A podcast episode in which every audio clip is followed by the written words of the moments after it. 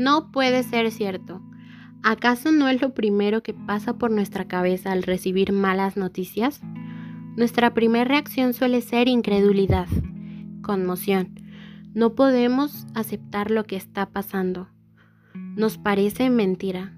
Negar la realidad es una respuesta más que normal ante la noticia de la muerte de un ser querido. No podemos creer que de verdad nos esté pasando. El Salmo 38 expresa en manera clara y viva los sentimientos y las sensaciones que sentimos ante la conmoción e incredulidad de malas noticias. El salmista nos cuenta que suspira, que su corazón late deprisa, que su vista se nubla y que las fuerzas lo abandonan.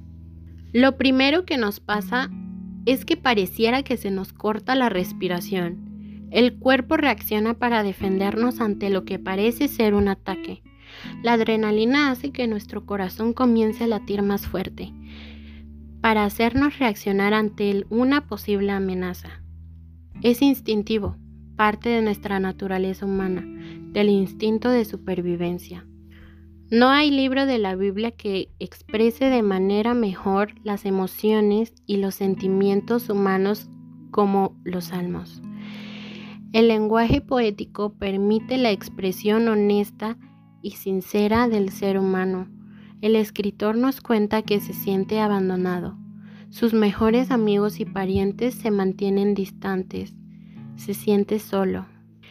En ese momento en que sus fuerzas lo abandonan y ya no puede más, nos muestra el camino a seguir. En vez de callar y esconder su dolor, alza su voz y clama al cielo. Señor, no me dejes solo, no te alejes de mí, ven pronto en mi ayuda.